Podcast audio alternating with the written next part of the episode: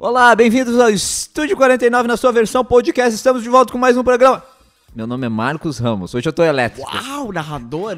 E eu sou o Ageu da Rocha. E hoje, gravando Ele junto com nós, voltou. editando, produzindo esse programa, o senhor Roger Viegas 7. Roger Viegas 7 no Instagram. O Mal-Humorado. Mal-humorado, tá bem? Cara, como é que tá esse... Não, não, não, não, não, não. o cara triste. Agora o cara fala, oi pessoal, tudo bem? E Aí ele faz, ele, É. ele quer, quer mostrar que é, É, é, carinhoso. não, ele tá com medo de, de pegar isso aí e ele ficar como mal-humorado. É, muito obrigado a você que foi lá no Instagram dele, cobrou, Cobrou. a falta que ele fez É.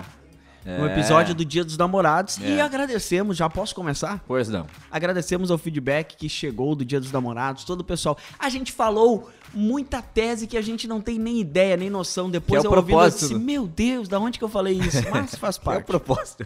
Gravou, tá gravado. Gravou, tá gravado. O Vai que pro ar. temos para hoje nesse programa, Ageu?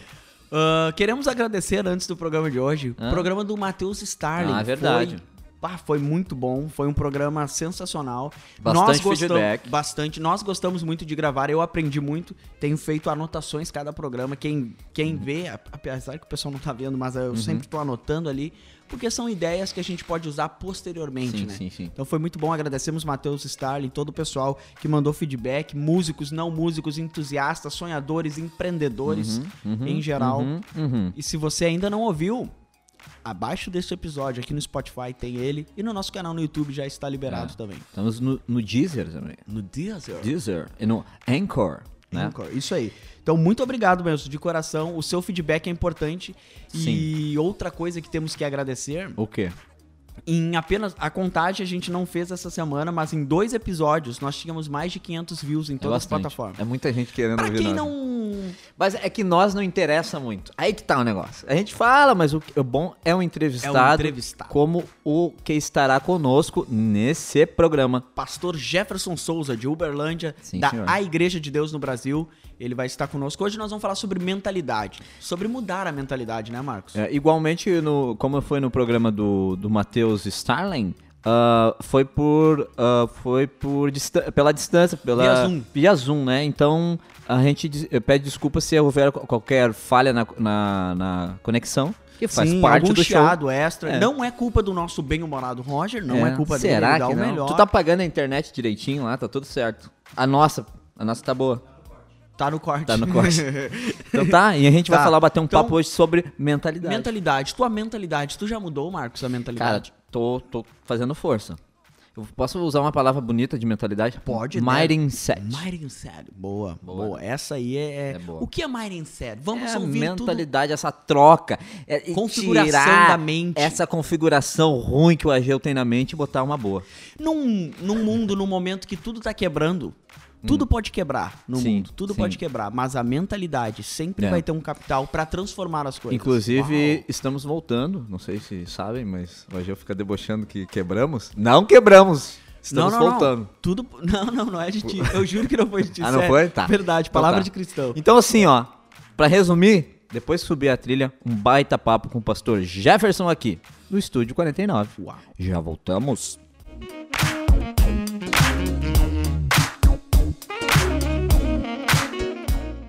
Estamos recebendo hoje no podcast Estúdio 49 pastor Jefferson Rodrigues.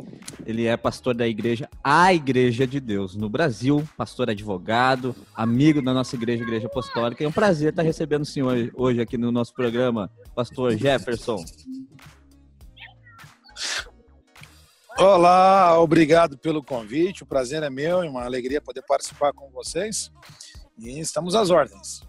Ô, pastor, começar, a gente vai bater um papo hoje sobre me- mentalidade, sobre mudança de mentalidade, mas a gente queria começar com o senhor, sabendo como é que tá o senhor nesse momento de pandemia, de confusão, de fecha igreja, como é que tá o senhor nesse momento e como é que tá Belo Horizonte? Uma alegria estar com vocês aqui. E sobre, sobre essa pandemia, são situações completamente novas e faz muitas mudanças, né? Eu pareço um pouco com o Bispo John no sentido de estar sempre muito ligado, elétrico. Ah, ano passado eu viajei mais de 110 mil quilômetros.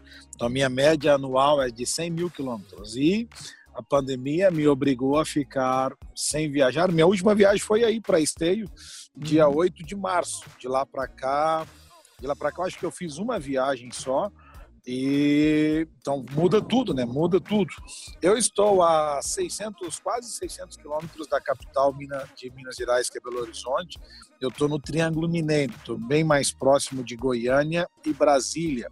Uhum. É, no estado de Minas, o epicentro do problema é, é Belo Horizonte, o epicentro. Mas a minha região, chamada Triângulo Mineiro, o epicentro do problema do Triângulo Mineiro é Uberlândia. No meio de toda essa loucura, nós estamos vendo Deus fazer coisas extraordinárias. Queremos começar já sabendo do senhor o porquê que nesses dias, principalmente de hoje, essa esta época nova, até mesmo de pandemia, por que a importância de nós mudar a nossa mentalidade? Então, há essa importância muito grande de mudar a mentalidade. Por quê? Interessante, interessante. Em janeiro do ano passado, eu convidei um jovem pregador, ele está iniciando agora, tem andado comigo fazendo campanhas no Brasil afora, e eu convidei ele para pregar. E ele foi, começou a pregar sobre uh, Davi Golias. Eu descrencei. Aqui a gente tem uma brincadeira que fala, eu descabriei, vendi as cabras. Cara, o cara vai vir pregar Davi Golias de novo. Ah, não dá, não, não tem mais nada para sair aí. E aí ele leu o texto, daqui a pouco ele falou: o tema da minha mensagem hoje é quebrando a mentalidade de Golias. Falei, eita, parece que vai ser alguma coisa nova aqui. e, e me impressionou, me impressionou e me impressiona até o dia de hoje esta mensagem. Ah, quebrando a mentalidade de Golias. Toda vitória e toda derrota, ela nasce com mudanças de mentalidade com mudança de perspectiva, de como você imagina. E então, nesses últimos meses, uma das coisas que eu mais tenho investido tempo é exatamente sobre mudança de mentalidade. Mudança de mentalidade.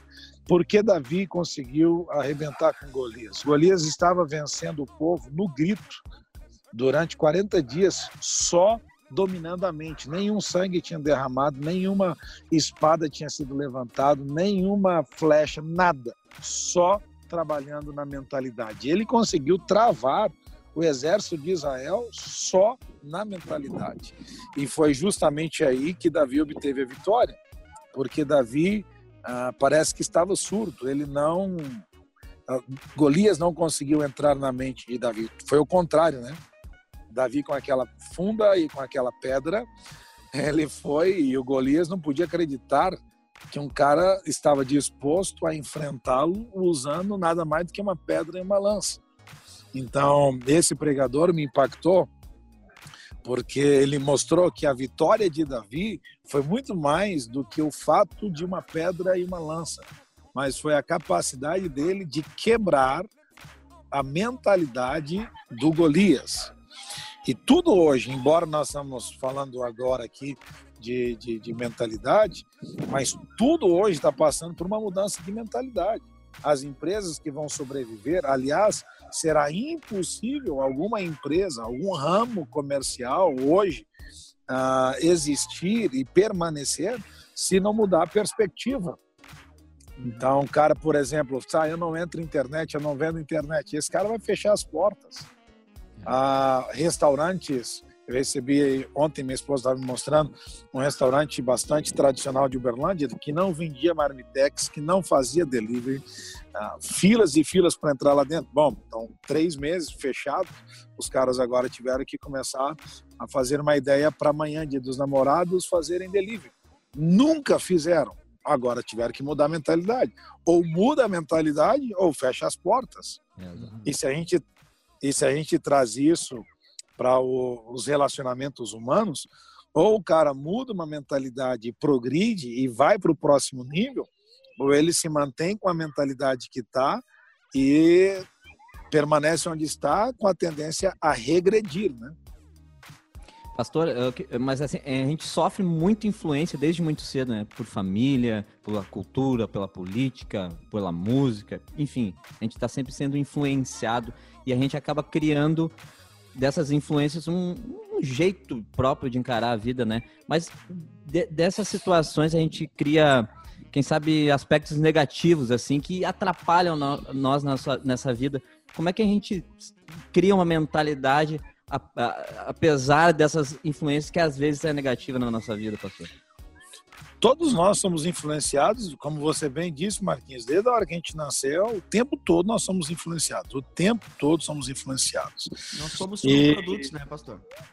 Com certeza, nós somos, nós somos produtos e resultado para início de conversa, resultado da história do nosso pai e mãe.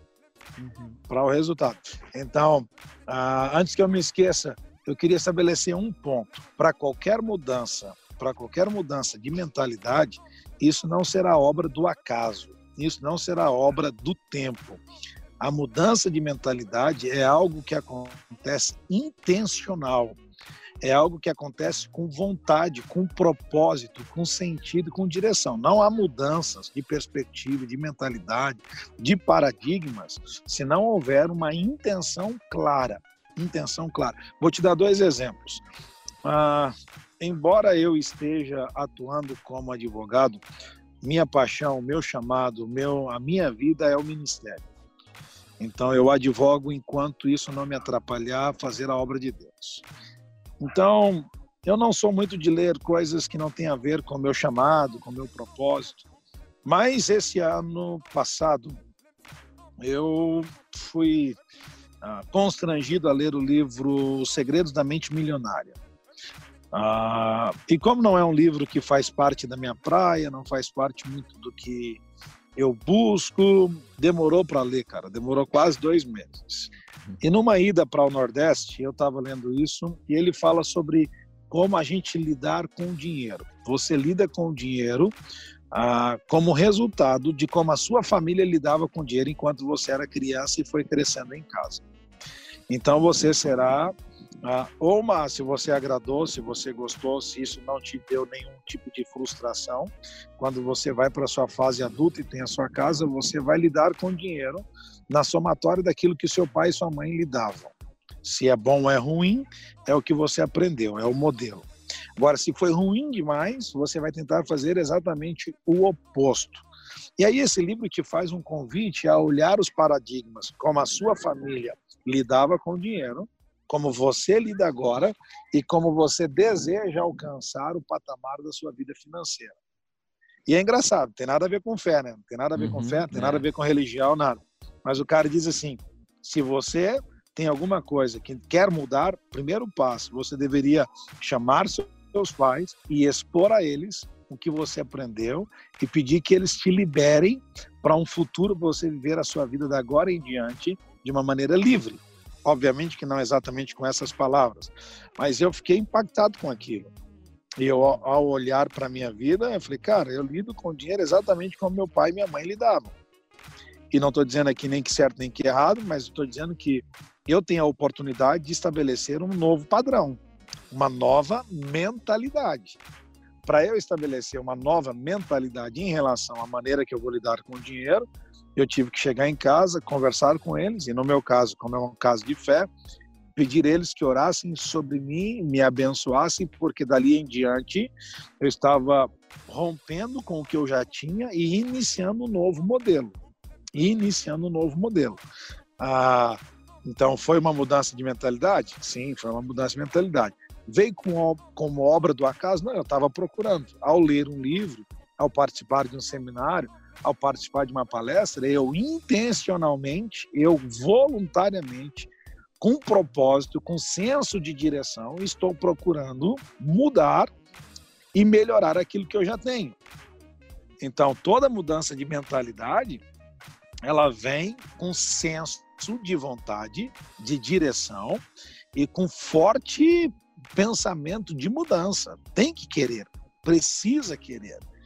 Então, este é um exemplo. Este é um exemplo. Ah, o segundo exemplo que eu vou te dar é, ah, embora eu tenha tido a oportunidade de estudar, eu lutei com um problema na minha vida muito tempo, muito tempo, que é a tal da disciplina tal da disciplina. Ah, conhecemos. Cara, a vida inteira eu lutei com esse negócio. As primeiras vezes que o Bispo John veio aqui em Uberlândia, ele ele ficou doido comigo, né? Então, das próximas vezes que ele veio e vem, ele me pergunta, disse, ah, tal hora eu pego o senhor no, no hotel. E ele diz, tá, essa hora que você está dizendo é do seu relógio ou é do meu relógio? então, ah, eu sempre lutei com isso. E estudando e crescendo, eu sempre bati com um problema. Eu não vou ter, eu não vou ter um, um baita crescimento uh, se eu não trabalhar a tal da disciplina. Até que em 2000, dezembro de 2015, eu comprei um livro e li do John Maxwell, acho que já li 70, 80% dos livros deles. E ele sempre trabalha com crescimento organizacional. Em 2015 eu li o livro dele que chama As 15 Leis do Crescimento. E ele tira a ideia ou a, a, a, o objetivo, o alvo do organizacional e coloca no pessoal. E aí eu tive um forte impacto sobre essa questão de disciplina. Eu vou ter que ter disciplina se é que eu quero ser alguma coisa que tenha relevância no futuro. Bom, como eu vou fazer isso? Eu estava pesando 112 quilos. Eu nunca tinha conseguido correr mais do que, aliás, nunca tinha conseguido correr um quilômetro. Um quilômetro. Uhum. Então eu coloquei uma meta que do dia 1 de janeiro de 2016 até o dia 31 de dezembro daquele ano, eu tinha que chegar no final do ano pesando 90 quilos e conseguindo correr 5 quilômetros, que é ah, uma pista que tem aqui num parque. E para isso eu não poderia ir para a cama nem um dia, de segunda a sexta, sem fazer 5 quilômetros. Começando a caminhar e aí depois aumentando 200 metros, 500, tal, tal, tal. Então, como pastor, advogado, pai, esposo, muitas vezes não deu para correr de dia. Mas eu tinha uma coisa, eu não vou me deitar sem fazer isso. Boa. Então, muita, muitas vezes aqui dentro de onde eu moro, eu saí para correr meia-noite, meia-noite e quinze, meia-noite e meia, depois que eu cumpri minhas tarefas de pai, depois que minha esposa deitou. Então, muitas vezes eu cheguei da corrida uma hora da manhã, uma e meia da manhã, de segunda a sexta. Ao ponto que minha esposa falou, cara, isso aí virou religião, você não pode continuar assim não. Mas eu sabia o que, que precisava mudar em mim. Eu sabia que se eu conseguisse essa disciplina, essa disciplina ia irradiar para outras áreas da minha vida. Até que chegou em outubro, é, a meta era dezembro. Em outubro eu consegui fazer meus primeiros 5 quilômetros correndo e estava pesando exatamente 89 quilos de 112 vim para 89. E aí não parei mais, continuei correndo e continuo correndo até o dia de hoje. Então, hoje, semanalmente, eu corro uma média de 35 a 42 quilômetros durante uma semana. Bom, no ano passado, eu falei, é, eu acho que dá para fazer uma, uma meia maratona, cara. Eu acho que dá para fazer. Aí quando foi fevereiro, dia 16 de fevereiro, eu fiz minha primeira meia maratona. Fiz com 2 horas e 35 minutos. Aí eu falei, ah, já, já fiz uma, então beleza. Mas eu continuei treinando. Quando foi abril, teve uma meia maratona em Uberlândia, eu fiz a segunda meia maratona. Aí, em vez de fazer em 2 horas e 35, eu consegui fazer com 2 horas e 20. Quando foi outubro, tinha uma meia maratona internacional de Brasília. E novembro é o, é o mês que eu mais trabalho, tem congresso de jovens aqui. É o mês, para você ter uma noção, 2013, 2014, 2015, em novembro, cada uma desses anos, eu fui de duas a três vezes para o pronto-socorro com pressão a 21 por 17. pastor, pastor. Então, é. quando eu mudei meu pensamento, quando eu mudei minha mentalidade, eu baixei meu tempo desde 2014. Eu nunca mais fui para o pronto-socorro com pressão alta. Nunca mais tive uma pressão alta. Nunca mais tive um problema, um pico de estresse. E aí, é, ano passado, novembro, ia chegar o congresso, outubro teve essa meia maratona em Brasília. Eu falei, ah, eu vou fazer essa meia maratona como uma prevenção, para me relaxar a cabeça e tal, tal, tal. Então, num ano, para quem nunca tinha corrido mil metros, em um ano, ano passado, eu fiz três meia maratonas. Sabe quantos quilômetros eu corri no ano passado? 1.355 quilômetros eu corri o ano passado. Então, duas coisas duas coisas interessantíssimas, ou talvez um se resume em uma, para mudar mentalidade, tem que querer identificar que você de fato quer, você precisa e aí você vai fazer algo consciente e determinado. Falei demais, né? Desculpa. Não, Não, tá pastor, show. é- assumir, é tu isso. tem que assumir o que tu tá errado e fazer. Pa- Pastor, deixa eu, me permita me ampliar um pouco mais. É, é, A gente está aqui como generalista, da, da- não especialista, mas olhando para o lado mental, é porque é, eu tenho uma amiga, ela sempre fala assim, eu sou muito ansiosa e eu acabo não atingindo os objetivos por causa da minha ansiedade, ela me atrapalha e tal. E, e- e acaba sendo até um, um certo preconceito em procurar uma ajuda mental, uma psicóloga, alguma coisa assim. Como é que o senhor enxerga esse lado? Porque às vezes o problema, quem sabe, não é só da pessoa, mas é algo mental mesmo, né? Algum déficit que a pessoa possa ter. Eu tenho muito esse TDAH, esse déficit de atenção, essa coisa que eu vejo que me prejudica. Tem. Tem, né? Eu, a sabe que eu tenho. Como é que o senhor enxerga essa questão, quem sabe, mais eh, da saúde? Interessante, interessante você falar sobre essa questão de atenção. Eu acho que eu- eu desconheço um cara mais voador do que eu. Eu sou muito voador, muito voador. Então, uma das coisas que me relaxa demais é dirigir. Eu amo dirigir. Na minha lua de mel, por exemplo, eu fui de carro de Uberlândia para Gramado. Ó, E é um bom aí- chão, hein? e- Bom chão. Mil, 1.850 quilômetros daqui até. Gramado. E vale a pena E aí, Gramado. Nó, e aí eu cheguei daí, nós chegamos daí, graças a Deus que eu casei com uma mulher louca também. Chegamos daí, aqui ficamos uma noite, na próxima noite fomos para o Nordeste, 2.500 quilômetros fazer missões. Então eu rodei, eu rodei aí ah, cinco, quase 10 mil quilômetros em 15 dias. E a minha esposa fica, fica preocupada comigo, porque eu estou dirigindo e estou olhando para os lados, olhando para as coisas. Então, você disse algo interessante, eu acho eu também disse. É, a primeira coisa, a pessoa precisa saber quem ela é e onde ela se encontra na vida. É ansioso? Não é ansioso? Eu acho que uma das coisas que nós temos hoje como uma grande vantagem, nós temos muitas ferramentas disponíveis para essa geração que não eram tão disponíveis ou no mínimo não eram tão acessíveis às gerações anteriores. Então, se o cara tinha TDAH, se o cara tinha toque, se o cara tinha seja lá o que for, ele ia morrer sem saber que tinha, porque não tinha pessoas treinadas ou capacitadas para ajudá-los a identificar isso. E mesmo que ele identificasse, não tinha pessoas para treiná-lo nesse sentido, né? Havia, havia, por exemplo, sobre a procura de ajuda psicológica entre o meio cristão apostólico, você não pode precisar de psicólogo, você precisa, de um pastor, você precisa de um psicólogo é porque o negócio é espiritual. E não é exatamente isso, né? Existem problemas espirituais, obviamente que existem, e todas as pessoas que têm problemas no emocional, elas têm uma porta aberta para o espiritual, óbvio que sim. Mas nós não tínhamos quase nenhum é, profissional desta área da saúde que fossem com temor de Deus, que fossem gente, pessoas que realmente temessem a Deus e te levassem com segurança num, numa, numa, num treinamento assim, né? Hoje nós temos psicólogos apostólicos que podem ajudar muito, o próprio coach, uhum. temos muitos que podem ajudar. Então, a pessoa precisa entender, o primeiro passo para você mudar uma situação é reconhecer que a situação existe. É o primeiro passo. Se você não reconhece que uma situação existe, você não vai, você não vai ah, mudar.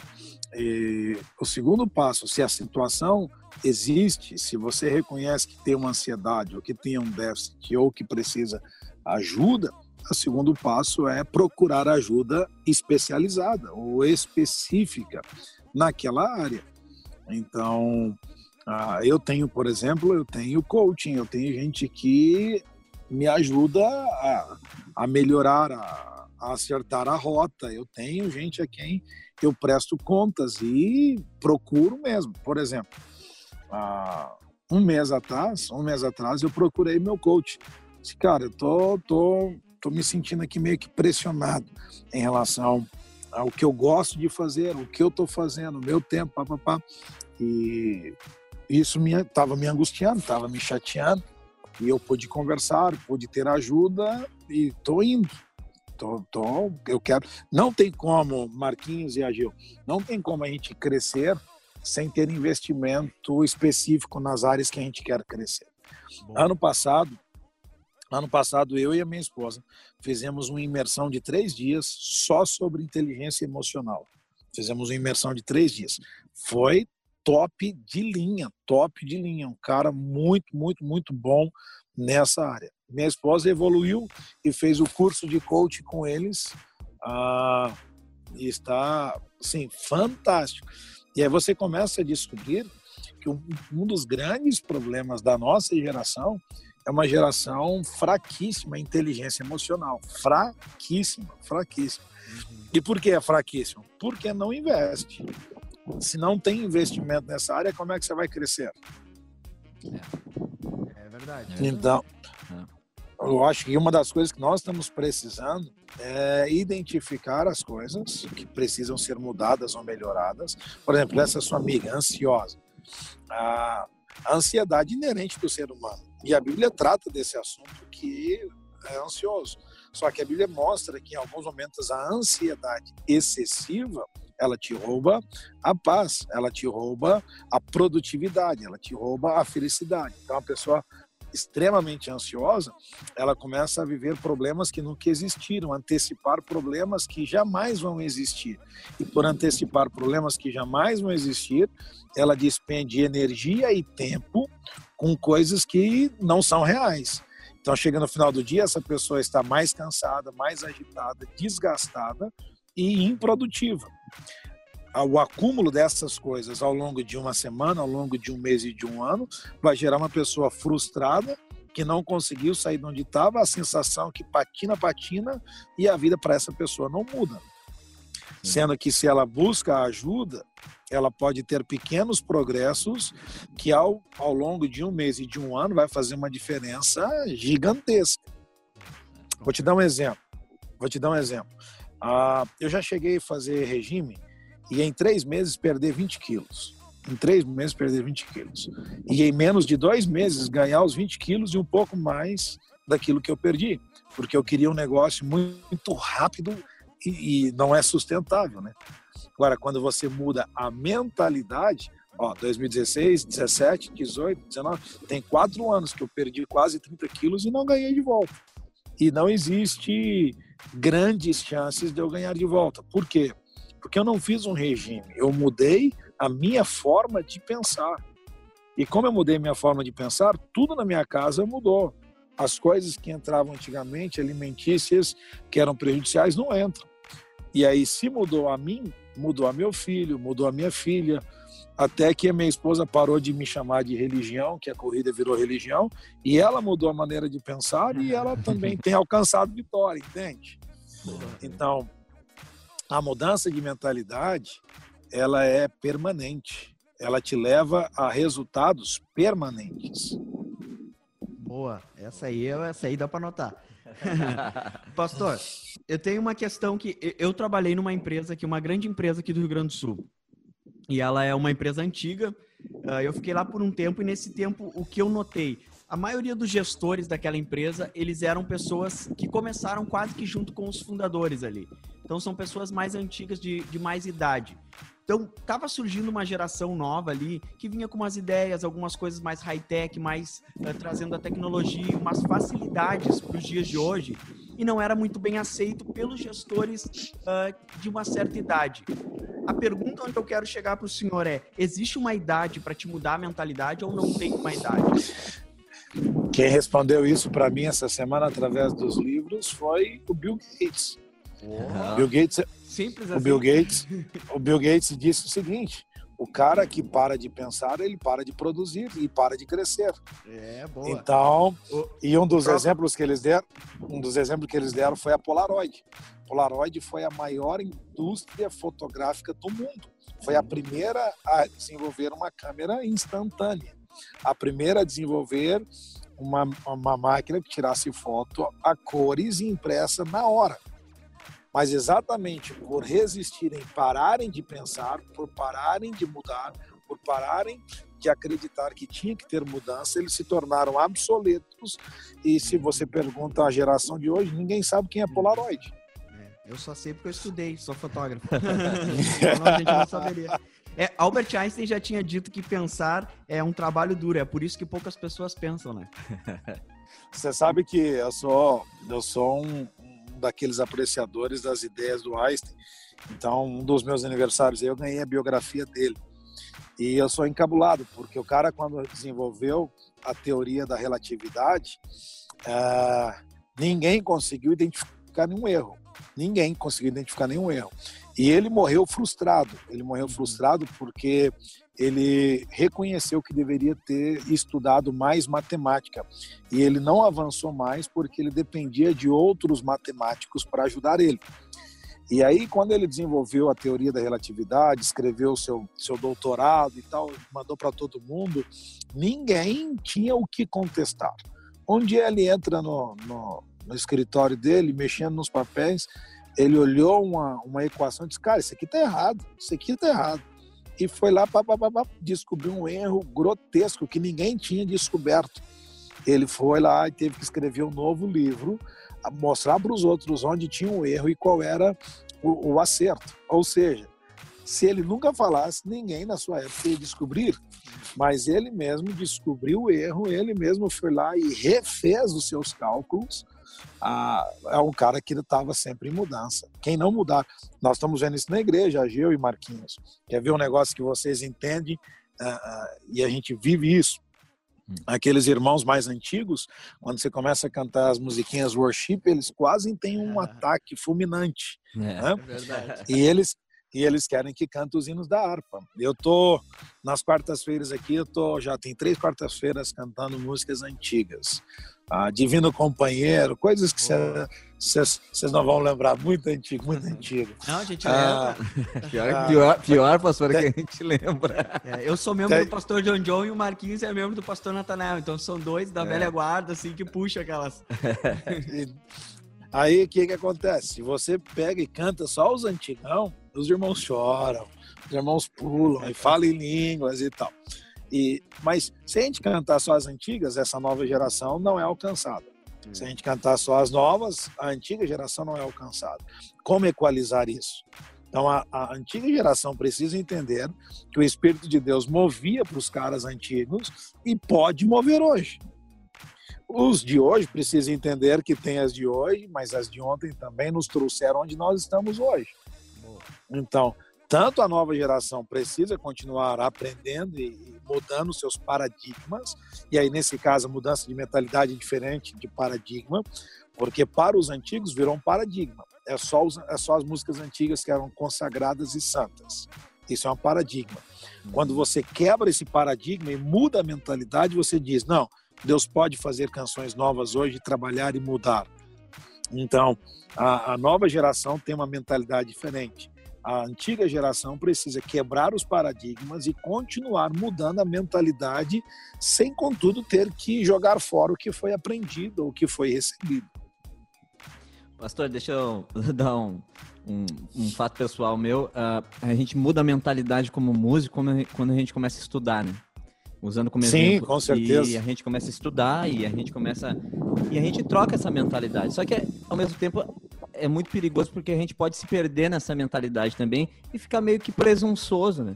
Meio de aquela coisa de o sabe tudo. E a gente está sempre aprendendo, né, pastor? Como é que a gente faz para a gente se enxergar nesse aspecto e ver se a, se a gente não passou um pouco do ponto na, na troca da mentalidade? Aí, aí você tocou num assunto interessantíssimo. O que aconteceu com você na música aconteceu comigo na teologia. Uhum. Quando eu fui fazer faculdade de teologia, Gente, ninguém suportava me escutar pregando, não. No primeiro ano de faculdade, no primeiro ano de faculdade, eu queria pregar os pormenores dentro da homilética, de não sei o quê. Oh, me, tornei, me tornei o cara mais enjoado, chato. Eu não me suportava me ouvir. Né? Ao ponto que o tempo passou e hoje, hoje, se eu não falar que eu sou formado em teologia, eu acho que ninguém consegue nem perceber, porque eu não uso nada dos termos teológicos no púlpito. Uso para situações que eu preciso. Então, o cara quando começa a estudar, por exemplo, música, ele chega na igreja e ele quer arrebentar com o grupo de louvor que é todo mundo de ouvido. É, né? é verdade. E, o nosso povo, a maioria é de ouvido. Agora, hum. como, como equalizar isso? Você fez uma pergunta muito boa. É, eu, o último livro que eu li duas, três semanas atrás do John Maxwell é um livro que chama Às vezes a gente ganha, às vezes a gente aprende. E um dos segredos que ele disse para essa equalização é: nós nunca podemos perder um coração ensinável. A gente nunca pode perder um coração ensinável. O cara que quando chega em qualquer área da vida, qualquer assunto, ele acha que sabe, uhum. esse cara parou de aprender. Esse cara ultrapassou a mentalidade de aprendizado. Então, nós temos que ir até, o, até a nossa morte, até o caixão, com o coração dizendo o seguinte: não, eu não sei, eu ainda estou aprendendo. Uhum. Enquanto nós continuarmos na posição e na opinião de que ainda somos aprendizes, não haverá ultrapassagem da mentalidade, entende? A gente uhum. sempre vai estar pronto a aprender alguma coisa a mais. Boa. Pastor, para encerrar, a última que eu tenho, de repente, é uma, uma mais curtinha assim. Mas é, o senhor foi um jovem, cresceu na igreja, filho de pastor e se transformou em pastor, ou se formou em pastor, agora é pastor, é diretor uh, de uma certa de uma região, se eu não me engano. E como que foi essa mudança de mentalidade, pastor? De mudar de um jovem, que da, da, da indisciplina até um pastor. Essa mudança aí, como é? Vou te dar umas confidências aqui. E se der, não é só para mim, se, pastor. E se, der, e se der ruim, não fui eu que falei. Tá Mas eu, eu, eu jamais, ah, pela misericórdia de Deus, eu nunca me desviei, eu nunca saí da casa de Deus. Mas ah, eu aprendi muito novo a andar de moto, andar de carro. Eu comecei a dirigir com oito anos. Meu pai tinha uma loja de carros. Então eu aprendi a andar de moto. Eu tinha um primo que era campeão de motocross ah, aqui em Minas e disputou sul-americano. E a minha família tudo gostava de empinar moto, então eu aprendi a empinar moto. Embora empinar eu nunca fui muito bom nesse negócio. Eu era melhor babalu. Não sei como é que fala aí no Rio Grande do Sul. Babalu é quando você você levanta a roda de trás, né? A gente então... chama aqui de, de não tem noção do perigo, a gente chama. então, é. então eu aprendi essas coisas, né? Tipo, rodar carro, não, é brincadeira, é só um pouquinho. Ah, mas nunca me desviei, então na minha cabeça eu pensava, se eu fizer isso sozinho, numa pista, ou longe de todo mundo, ninguém me vendo, não tem problema. E fui crescendo. Com 13 anos comecei a pregar, com 16 eu fui consagrado evangelista, com 19 eu assumi a minha primeira congregação, que eu sou pastor até hoje. É, quando eu assumi a minha congregação como pastor, eu pensei, eu tenho que mudar radicalmente. Não posso ser mais esse que eu era. E aí eu sempre fui conhecido porque era muito brincalhão, conversava demais e tal. E de repente eu me fechei. Agora eu sou sério, agora eu sou pastor, agora eu não sei o quê.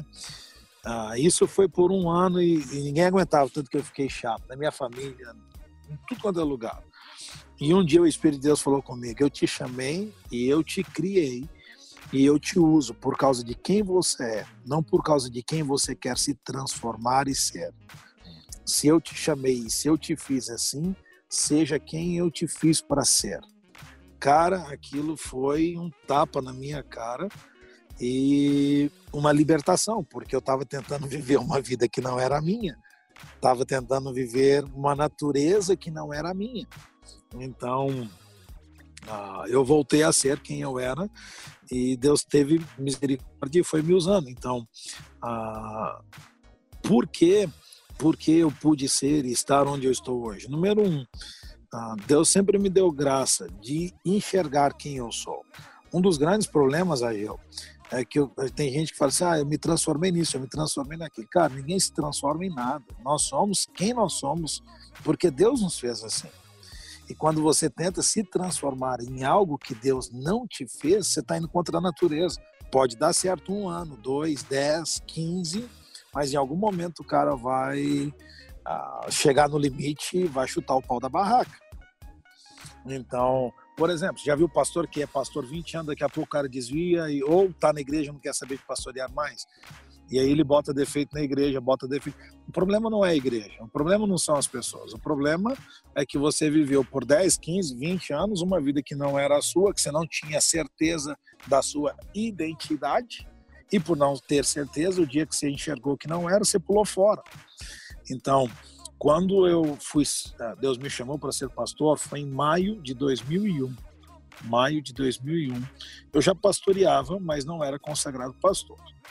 E quando o Senhor falou comigo a esse respeito, e eu falei com meu pai, meu pai ficou muito preocupado, ele não queria. Sabe, ah, meu filho, isso é muito pesado, isso é vai chegar o momento certo, mas espera, é uma pressão que você não precisa agora. Eu disse, papai, até aqui eu obedeci o Senhor em tudo, mas hoje quem me chamou foi o Senhor Jesus e eu vou ouvir o que o Senhor Jesus me chamou. Então, de lá para cá tenho caminhado. Uh, posso, posso resumir numa palavrinha, Gil, embora a sua pergunta é excelente, a gente não tem duas horas para falar aqui. Sabe qual que é o grande problema da nossa geração? Fale. Nós estamos vivendo uma geração que não conhece a si mesmo. Ah. Não conhece a si mesmo. Nós vivemos uma geração que não conhece. Porque você não conhece, você vive o que as pessoas têm de expectativa para que você viva. O cara não compra o carro porque ele olhou, ele gostou, ele bah, esse carro aqui me atende. Ele comprou porque é o carro da modinha. O jovem não compra o tênis que ele ama, o que ele gosta, ou com as especificações que ele gosta. Ele compra o tênis que a galerinha está usando. Ele compra o celular que todo mundo está usando. E ele não se preocupa em buscar. É. Semana passada, minha esposa me deu um tênis. Aí meu filho chegou, meu filho experimentou e disse: Ah, eu quero um assim, assim. Eu disse: Por que você quer um assim, assim? Não, porque o senhor tem. Falei, não o papai vai te ensinar como é que você compra um tênis. Você quer um tênis para quê? Para correr, para jogar bola, para quê? Uh, não sei. Bom, então primeiro passo, você precisa saber para que que você quer o tênis. Depois que você precisar, depois que você souber, nós vamos descobrir quais os melhores tênis para aquilo que você precisa. Então você não vai mais comprar tênis porque o seu amigo tem, porque é a moda, porque entende? Então nossa geração, nossa geração precisa conhecer quem ela é, quem eu sou. Se eu sei quem eu sou, aí o que as pessoas pensam a meu respeito não importa mais. O que as pessoas esperam de mim não importa mais, porque eu sei quem eu sou. Ah, muito bom, pastor. Pastor, muito, muito obrigado. O papo, quando é bom, as horas voam, né, pastor? E foi um prazer ter o senhor no programa. E se o senhor quiser fazer mais alguma colocação que a gente não botou, então o senhor pode ficar algum, à vontade. Algum contato o senhor queira deixar, alguém queira lhe procurar? É. eu vou fazer uma consideração. Boas, né? Eu vou fazer uma consideração só. Acho que vocês vão pensar duas vezes quando chamar um cara que fala tanto igual eu falo. Não, mas é não, muito bom. É ótimo. Não, bom. Muito bom. Quando o papo é bom, quero... quando o entrevistado é bom, não é. tem melhor, professor. Eu, eu agradeço muito o contato de vocês, agradeço o privilégio de poder participar. Ah, e tô às ordens. vocês têm meu número de vocês têm meu número de WhatsApp aí, se alguém quiser entrar em contato. Não prometo responder na hora, mas se que eu puder ajudar, meu propósito é contribuir com o máximo que eu puder. Com certeza. Muito obrigado, pastor. Deus abençoe o senhor, a sua igreja, sua cidade. Tempos difíceis, mas estamos juntos, Vai todos passar. juntos. Amém, estamos juntos. Um abraço aí para os pastores, para a liderança, Bispo John, pastor John John, pastor Natanael, chamo ele, brinco com ele sempre que eu encontro ele nos encontros, o que o Franklin do Brasil. É, é, muito, muito. Obrigado, pastor. Tudo de bom tá bem, senhor. Um abraço, obrigado a vocês. Então tá, Geuzinho, a gente vai para os finalmente do programa, né? Depois papo. desse baita papo, ah, muito né? Muito bom, aprendi bastante.